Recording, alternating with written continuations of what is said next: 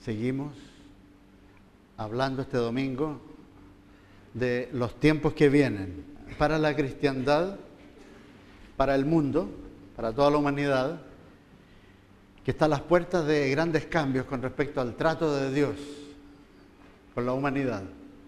Y también vamos a ir entrando poco a poco en el tema de cuán importante es lo que está ocurriendo con Israel. Israel es crucial para la cristiandad. Y lo que ocurre a Israel tiene mucha incidencia a lo que ocurre con la iglesia de Cristo. Y poco a poco vamos a ir entrando en ese tema. Si pudieran abrir las Biblias en Primera de Tesalonicenses capítulo 4. Primera de Tesalonicenses, epístola del apóstol Pablo.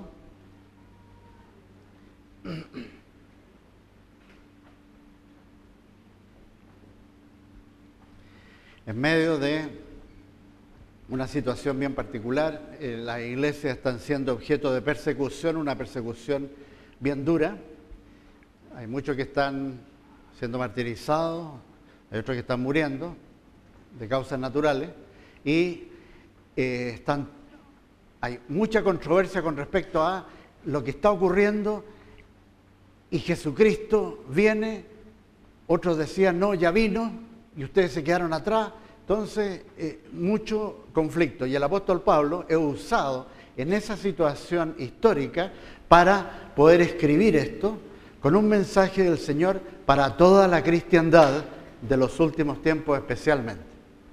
Porque en la época de Pablo todavía no habían las condiciones históricas para que volviera Jesucristo por su iglesia.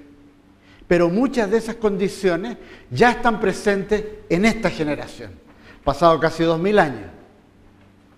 Pero muchas de esas condiciones ya están presentes ahora. Entonces, estas enseñanzas son dadas en el contexto de, para ustedes como iglesia, que estén preparados para la venida del Señor. Y el apóstol Pablo escribió lo siguiente con respecto a esto. Dice en Primera de Tesalonicenses capítulo 4. Leo a partir del versículo 14. Porque si creemos que Jesús murió y resucitó, Él se toma de esa base tan importante que Jesucristo murió y resucitó, la base de la fe en Dios. Ahí está todo el mensaje del Evangelio. Él murió y resucitó. Y en ese con esa base, él procede a enseñar de este tema. O sea, lo que nosotros estamos tratando no es una doctrina que a alguien se le ocurrió ahora, sino que esta es una doctrina apostólica y que en los siglos ha sido enseñada. Pero muchas veces la cristiandad pierde esto y no se da cuenta cuán importante es para el caminar con el Señor, tener claro de que Jesucristo viene en cualquier momento. En cualquier momento. Si creemos que Jesús murió y resucitó, así también traerá Dios con Jesús a los que durmieron en Él. O sea, todos los cristianos de estos dos mil años que han muerto en la fe, se han ido a la presencia de Dios, el espíritu de ellos la esencia misma de la persona está con el Señor. Pero el cuerpo, para muchos, se hizo polvo. Entonces vuelve, estos creyentes vuelven con Jesucristo. Y esto es lo que pasa con ellos. Dice, por lo cual os decimos esto, en palabra del Señor, que nosotros que vivimos que habremos quedado hasta la venida del Señor, no precederemos a los que durmieron, porque el Señor mismo, con voz de mando, con voz de arcángel y con trompeta de Dios, descenderá del cielo, y los muertos en Cristo resucitarán primero. Luego, nosotros, los que vivimos, los que hayamos quedado, seremos arrebatados juntamente con ellos en las nubes para recibir al Señor en el aire y así estaremos siempre con el Señor. La reunión sobrenatural de Jesucristo con los fieles de su iglesia que están en la tierra, Él viniendo con los que han muerto antes. Y en un instante, desde el mundo, sale la iglesia de Jesucristo y se va al paraíso de Dios. Eso en sí trae grandes consecuencias para la humanidad, porque lo que detiene a que la maldad sea completa y a que toda la gente sea poseída por diablos, lo cual no ocurre, porque hay una protección de Dios, está la presencia real de la iglesia genuina espiritual de Cristo, y eso detiene a la maldad y a la perversidad en el mundo. Pero en un instante, todo ese freno se va y el mundo queda desprovisto de lo que frena a Satanás para destruir a la humanidad.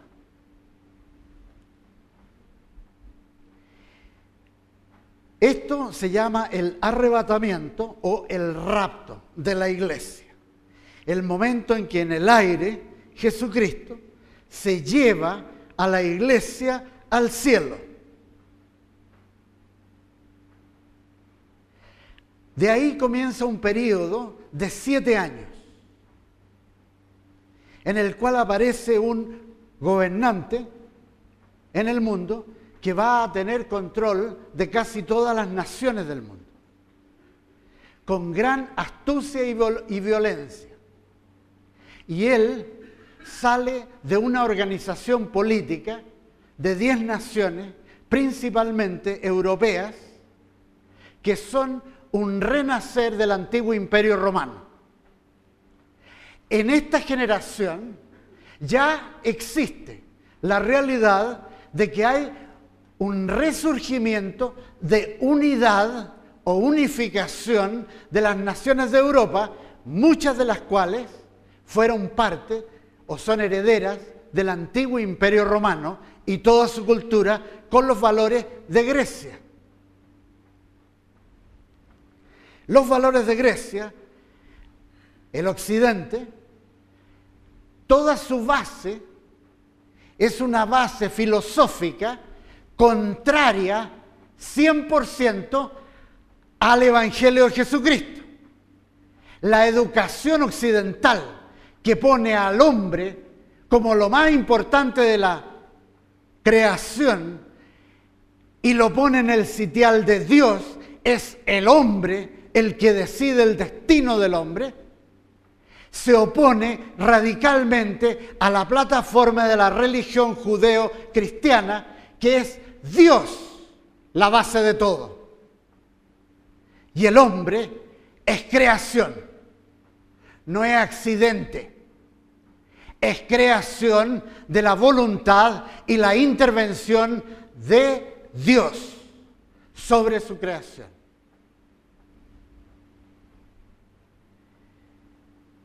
El arrebatamiento o rapto de la iglesia puede ocurrir en cualquier momento. Así lo entendió la iglesia apostólica y con esa urgencia predicaban el Evangelio. En nuestra generación están dándose las condiciones en forma rápida. Así existe hoy día la nación de Israel por primera vez desde el año 70 de nuestra era y en forma independiente con control de la ciudad de Jerusalén, por primera vez en 2500 años, cumpliendo exactamente profecías del Antiguo y del Nuevo Testamento que apuntan a qué época tenía que surgir nuevamente la nación de Israel como nación y con control de la ciudad de Jerusalén. Eso ocurrió en 1967 exactamente de acuerdo al calendario profético.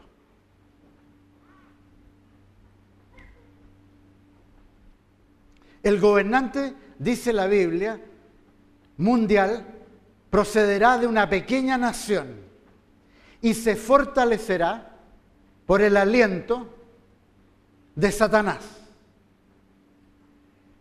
para ejercer dominio global a casi todas las naciones por siete años. Va a actuar con gran astucia y violencia con respecto a sus adversarios. Va a realizar un pacto político de protección a la nación de Israel, formando una alianza para actuar en forma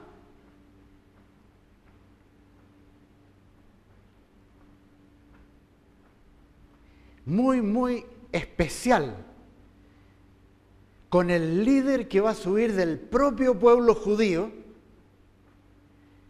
que va a ser un líder político y religioso, que la Biblia llama un falso profeta. Y lo llama falso profeta porque el mensaje que le da a sus congéneres, a la nación judía, va a llevar a que ellos honren e incluso lleguen a adorar a este líder político europeo. Y va a acompañar su accionar, dice la Biblia, con grandes señales y milagros. Incluso, dice, con poder para hacer llover fuego del cielo. Entonces, va a llevar a mucha gente, no a todos, pero a la gran mayoría de la nación judía a adorar a este líder que la Biblia también llama como el anticristo, por cuanto representa y actúa en contra de todo lo que Cristo representa. Su gobierno de siete años se divide en dos periodos de tres años y medio cada uno, que son bien diferentes entre sí. El primero, del cual hablamos el domingo pasado, 42 meses o 1260 días, como aparece en otras partes de la Biblia, definido, se caracteriza por la ascendencia de este líder con gran popularidad, trayendo paz y seguridad, sobre todo a nivel económico, como nunca antes en la historia de la humanidad, una economía globalizada, funcionando de esa manera, muy bien, trayendo paz y prosperidad a las naciones durante tres años y medio. Cuando comienza este periodo, desde el punto de vista de Dios también comienza lo que la Biblia llama el día del Señor, en que Dios comienza a intervenir para juzgar a las naciones, juzgar a la humanidad con respecto al rechazo que le han hecho como naciones y también como familias y como personas a Jesucristo.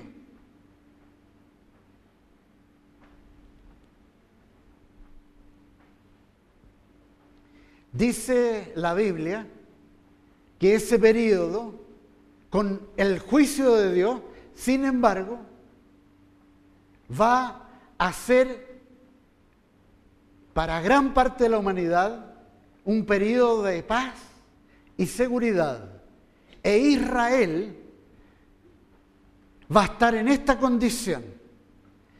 Y esto por medio del profeta Ezequiel, que escribe más de 500 años antes de Cristo.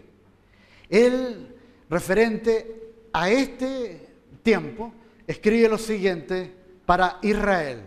Dice en Israel, en Ezequiel 38, 11. Dice,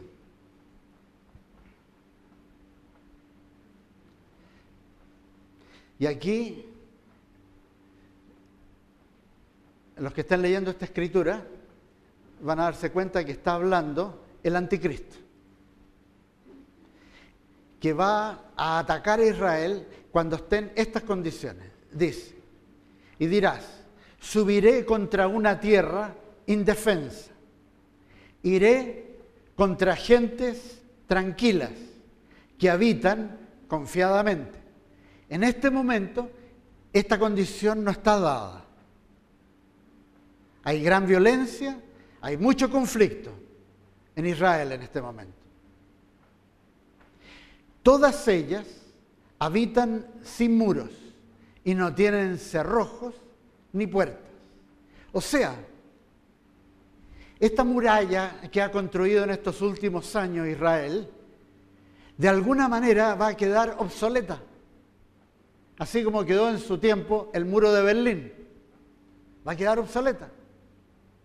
Y va a estar presente el que la gente va a vivir absolutamente confiada, ni siquiera poniendo chapa y cerradura en las puertas y sin muros.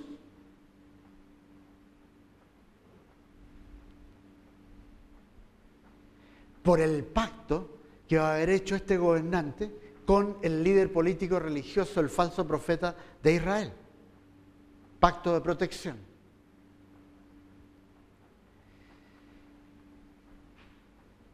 Ahora, volvemos a Primera de Tesalonicense.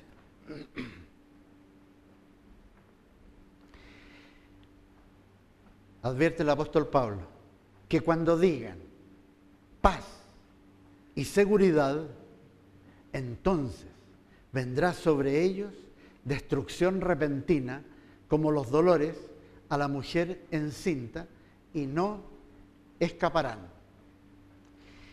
Al final de los primeros tres años y medio, este dictador mundial sufre un atentado a su vida y por acción de Satanás tiene una falsa resurrección que impacta al mundo y en ese momento eh, Satanás toma posesión de la persona de este líder y comienza a actuar con gran violencia.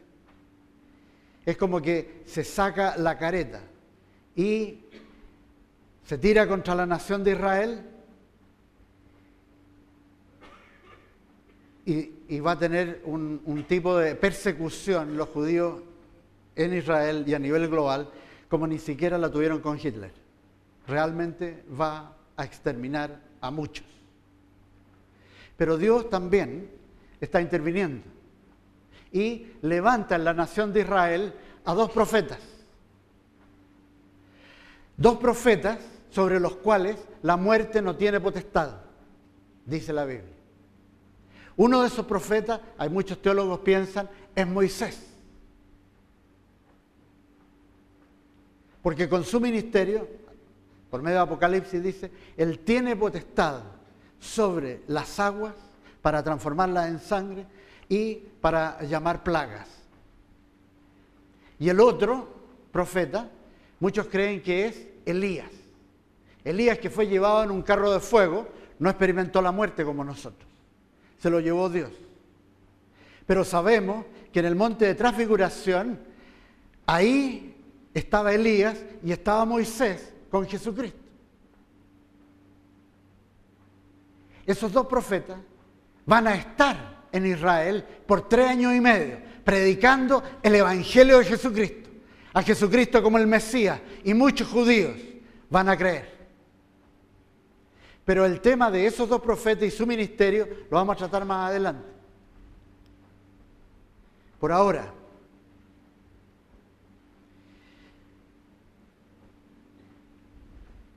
el segundo periodo de tres años y medio es lo que Jesucristo denominó la gran tribulación.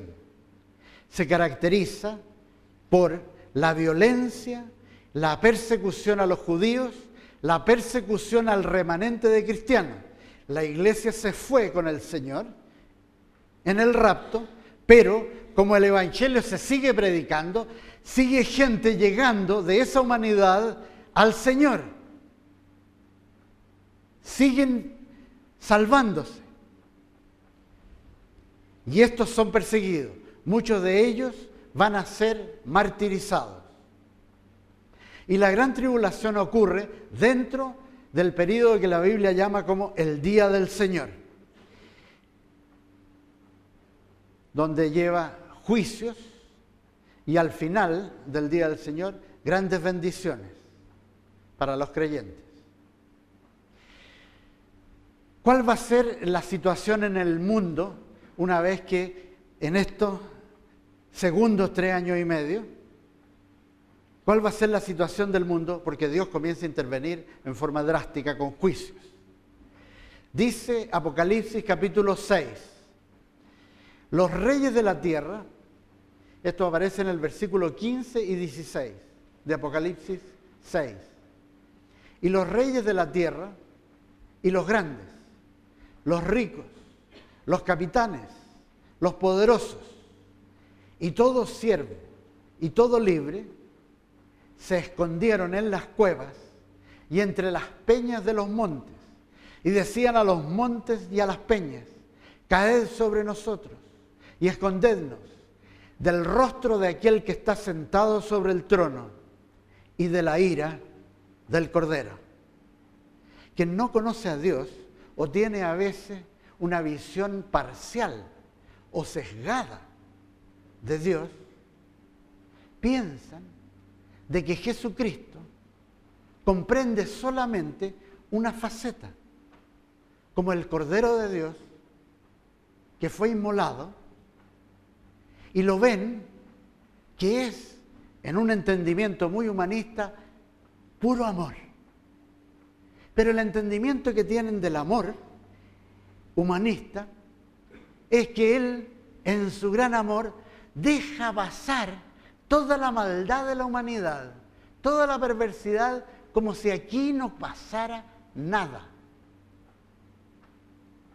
Y se olvidan que la definición que Dios da en las escrituras del amor de Dios, que aparece en 1 Corintios 13, una de las características es el amor no se goza de la injusticia, mas se goza de la verdad.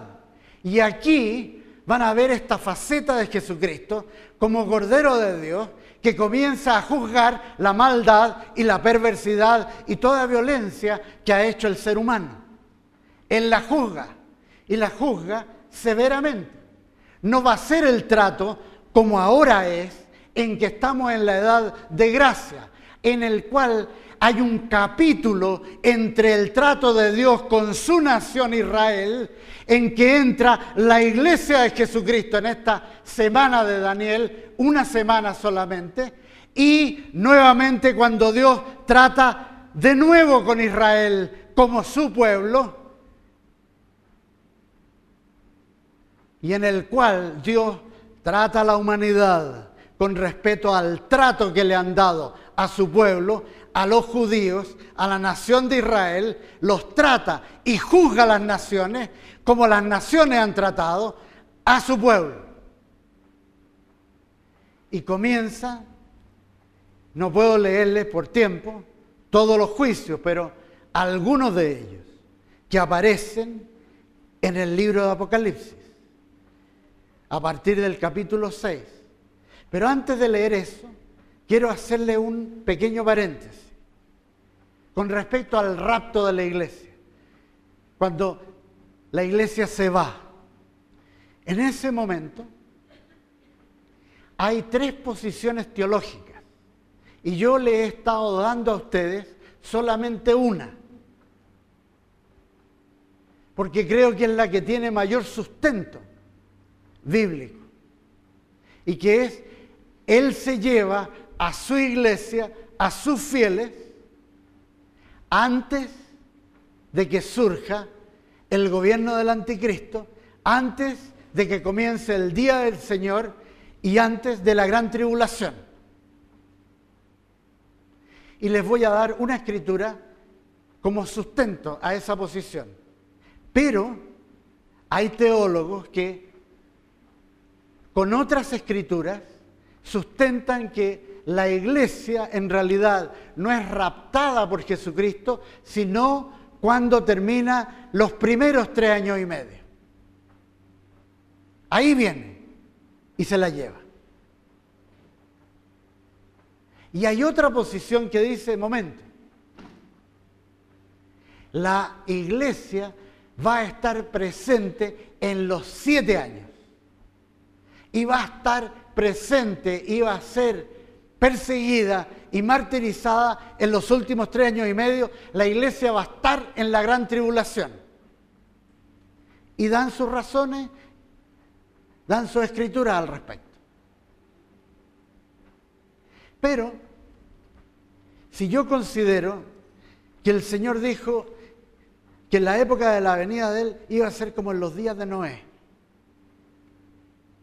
Y leo yo Génesis y veo que Noé, Dios lo llamó y le dijo que construyera un arca.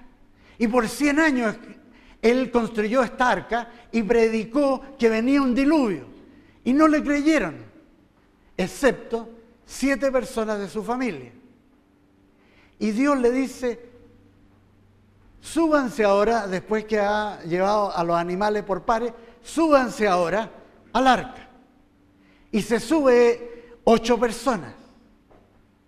El arca es una tipología de la iglesia de los últimos tiempos. Y así como Dios cerró la puerta, la puerta de la iglesia todavía está abierta para la humanidad. Jesucristo dice, yo soy la puerta. No hay ni una otra. Él es la puerta. Nadie viene al Padre sino por mí. Esto lo tiene que tener claro y creerlo en la cristiandad. Es uno solo el camino, es una sola la puerta. Y Noé cuando comienza el diluvio, fue sacado de la ira de Dios. Entonces, yo leo al apóstol Pablo que trata este tema y que escribe, porque no nos ha puesto Dios para ira, sino para alcanzar la salvación por medio de nuestro Señor Jesucristo él es mi Salvador, yo creo de que Él no me va a dejar para la ira del mundo. El día del Señor, la gran tribulación sobre todo, son tiempos de ira de Dios sobre la humanidad. Ahora, los fieles, yo creo, no tienen por qué temer los acontecimientos que se vienen. Porque nuestro destino es ir a encontrarnos con Dios en las nubes.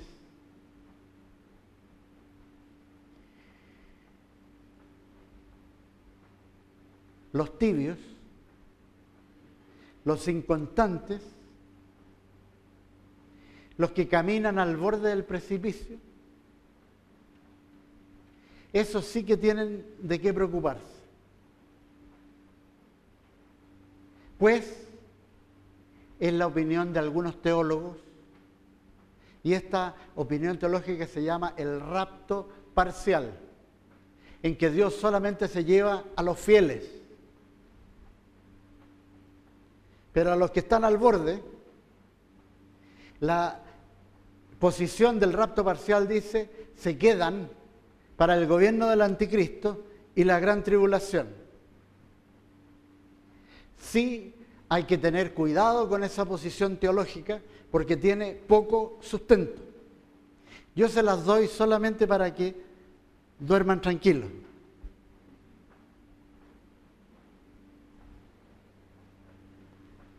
Confiados en que el Señor viene a buscar a su iglesia y nos vamos con Él. Esas tres posiciones, más adelante, las voy a ir detallando también para que vean cuáles son algunas de las escrituras con la cual ellos se basan. Pero creo realmente, y hay algo que, que estoy convencido de que el Señor viene, viene en cualquier momento, pero nos vamos con Él. Nos vamos con Él.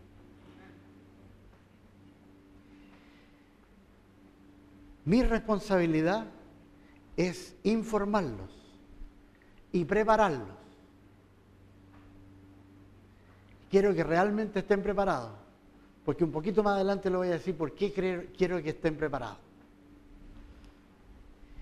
Estas son algunas de las cosas que se vienen sobre la humanidad, sobre todo durante la gran tribulación. Apocalipsis capítulo 6, versículo 7. Apocalipsis 6, versículo 7. Versículo 8, voy a leer. Miré, y he aquí un caballo amarillo, y el que lo montaba tenía por nombre muerte, y el Hades le seguía, y le fue dada potestad sobre la cuarta parte de la tierra para matar con espada, con hambre, con mortandad y con las fieras de la tierra una cuarta parte de la humanidad es destruida. Ese es uno de los juicios. Otro juicio aparece en Apocalipsis 9:15.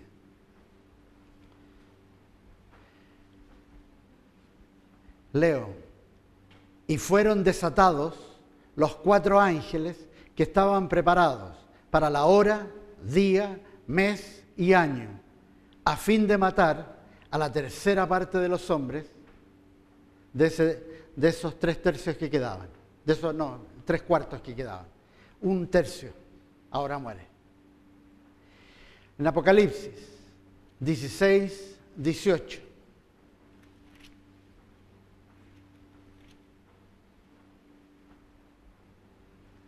Yo me acuerdo cuando, cuando niño, eh, del terremoto del año 60. Aunque estaba aquí en Santiago, pero los que son de mi generación se acuerdan, por Dios que se movía. Y era súper largo. Fue fuerte, fuerte. Para la gente de Valdivia, a ellos les tocó vivir el terremoto más grande del cual tenga registro la humanidad. Terremoto de Valdivia del año 1960, el más grande. Nunca ha habido algo superior. Incluso no se llama terremoto, sino que cataclismo. Fue terrible. El 21 y el 22 de mayo, o el 20 o el 21, ya no me acuerdo ya. Estaba chico, bueno. Pero esto es lo que se viene sobre la tierra. Apocalipsis 16, 18. Dice, entonces hubo relámpagos y voces y truenos y un gran temblor de tierra un terremoto tan grande cual no lo hubo jamás desde que los hombres han estado sobre la tierra. Ese es uno de los juicios, terremoto más grande sobre la tierra. Entonces, van a ser destruidas las ciudades, advierte la Biblia. Por eso es que los gobernantes, los poderosos y todos van a tratar de esconderse, aterrorizados. Y en Apocalipsis 16, 21, para lo que haya quedado, dice, va a caer granizo, con granizos que van a pesar 45 kilos. Un talento, dice, 45 kilos.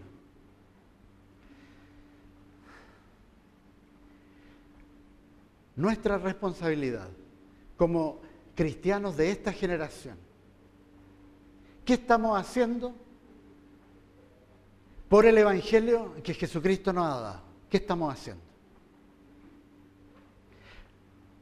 Toda la humanidad, personas, naciones, van a ser juzgadas por Dios.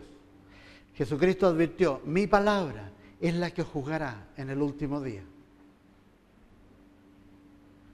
La Biblia enseña que todos van a ser juzgados, pero no todos van a ser juzgados al mismo tiempo, en el mismo lugar, ni bajo las mismas circunstancias, ni bajo los mismos patrones.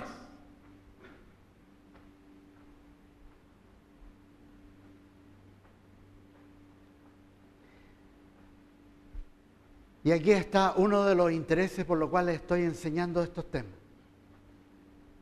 Es porque quiero que ustedes, cuando se vayan con el Señor en el rapto, estén preparados para los dos sucesos que les va a tocar enfrentar.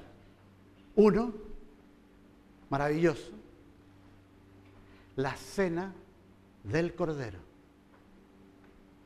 Jesucristo, con todos los creyentes de todos los tiempos, Él, la cena de las bodas del Cordero. La iglesia como su novia se encuentra con el novio y tienen esta cena. No sé exactamente qué significará eso, pero lo único que sé, si Él habla de cena, es que va a ser muy buena.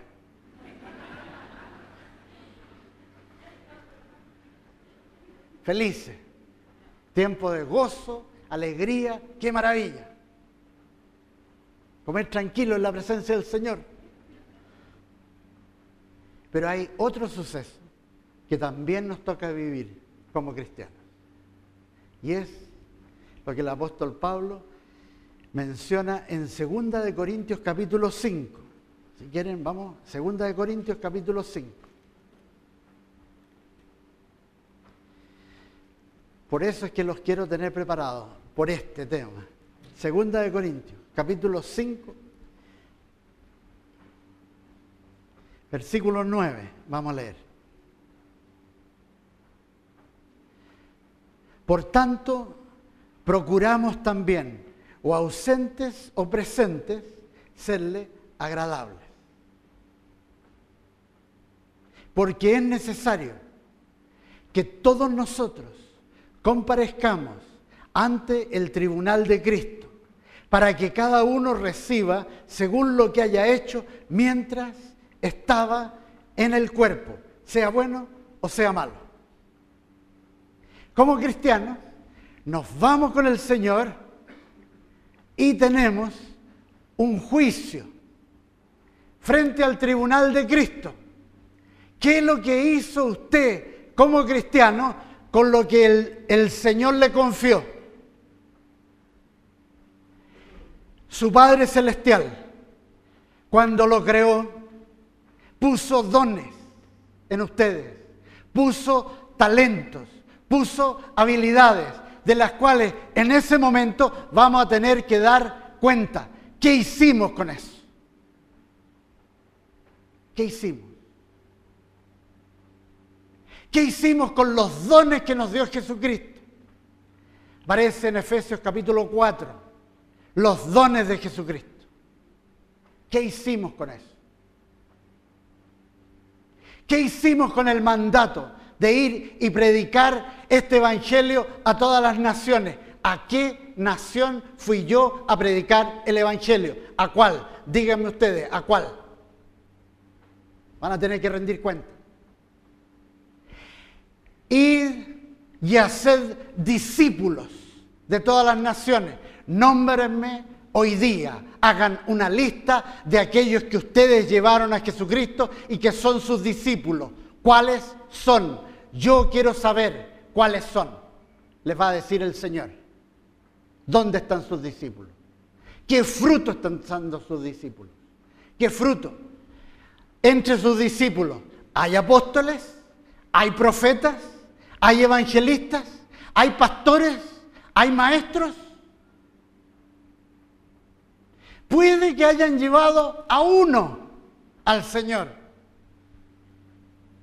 Eso no es problema. Hace años atrás, en una reunión de jóvenes cristianos en el estado de Florida, por ahí, a principios de los años 40, hicieron un retiro de jóvenes. Y fueron jóvenes de distintas iglesias. Y a uno de los líderes, al término de eso, duraron como tres o cuatro días, ese retiro, a uno de los líderes le dijeron, ¿y cómo les fue? Y el líder dijo, muy mal. Es cierto que había muchos jóvenes, pero hubo solamente un convertido, uno solo. Y me imagino la decepción de los organizadores. Pero había un pequeño detalle. Un convertido se llamaba Billy Graham.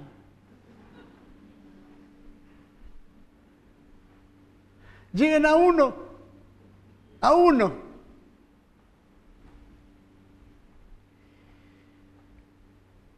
Enfrentamos un juicio que es solo para cristianos, solo para los que son salvos. No es un juicio de salvación o condenación, porque ustedes saben bíblicamente no existe después de la muerte juicio de condenación o salvación. Es solamente mientras uno está en el cuerpo que decide si acepta o rechaza a Jesucristo como camino de salvación. La salvación se decide mientras uno vive, nunca después de muerto. Lo enseña la Biblia, por eso vino Jesucristo al mundo. Es un juicio de recompensa, que es lo que uno hizo con lo que Él nos confió. Y entonces, ¿cuál es la recompensa? La Biblia habla mucho de las recompensas. Las recompensas. Por esto, ahora estamos entrando a tierra derecha. Por eso partí hace siete domingos.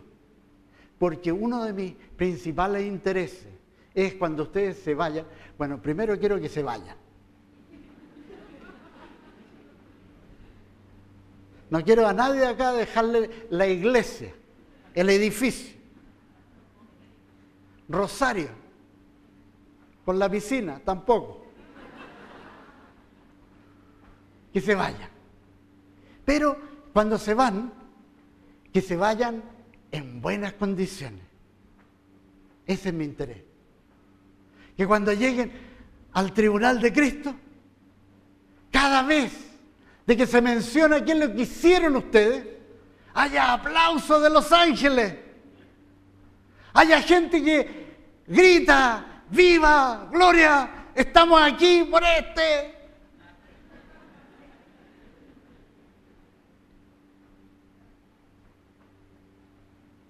Visión de lo alto. Esa es la que quiero compartir para ustedes como parte de esta generación. Que ustedes se vean, se vean yendo a otras naciones a hablar del Señor. Si una de las mejores, yo creo, una de las mejores experiencias que alguno de ustedes puede tener en la vida es hacer la maleta y tomar pasajes de ida a donde sea.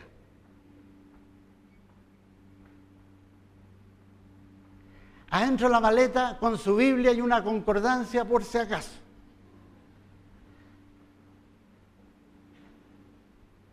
A cualquier nación, cualquier ciudad, cualquier lugar del mundo, realmente Ustedes pueden ir con el Señor y ver maravillas. Si se toman de Él, confían en Él, van a ver maravillas. El Espíritu Santo anhela que ustedes tomen esa visión de lo alto en todo y que quieran ser parte de la gente que realmente cambia otras vidas. Es lo único que necesita que alguien se ponga en el medio entre este que está perdido y el Todopoderoso, que alguien se ponga al medio. Y nos alienta, nos dice, tú, tú. Porque si nosotros decimos, aquí estoy, nada tengo, Señor, no importa que no tenga nada, si ese no es el tema. El tema es que Él lo tiene todo. Pero Él no actúa si no es a través de su iglesia. Esto lo vieron los apóstoles. Esto lo vieron. Ustedes se dan cuenta, Pedro nunca tuvo así eh, crisis existenciales. Porque después de todo, Señor, si yo soy nada más que un pescador, ¿cómo yo voy a ir a Roma, pescador, Señor? Y no solo pescador, sino que te negué, o sea, complicado el currículum. Oh. Los currículums de los apóstoles, ¿eh? Para impresionar. El del apóstol Pablo. Perseguidor. En tiempos de ocio arrastraba a las mujeres del pelo desde sus casas. Oye, ¿qué, qué cosa? Pero en algún momento creyó. Creyó la visión celestial. La creyó. Y dejó lo malo, lo que está destruyéndolo, lo dejó atrás. Y dijo, yo de aquí va adelante, Jesucristo, así me cueste la vida, lo que sea, con Él.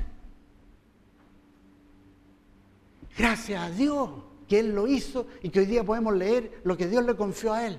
Gracias Señor. Y que en base a eso podemos nosotros tomar lo que es propio de la palabra de Dios y dárselo a otros.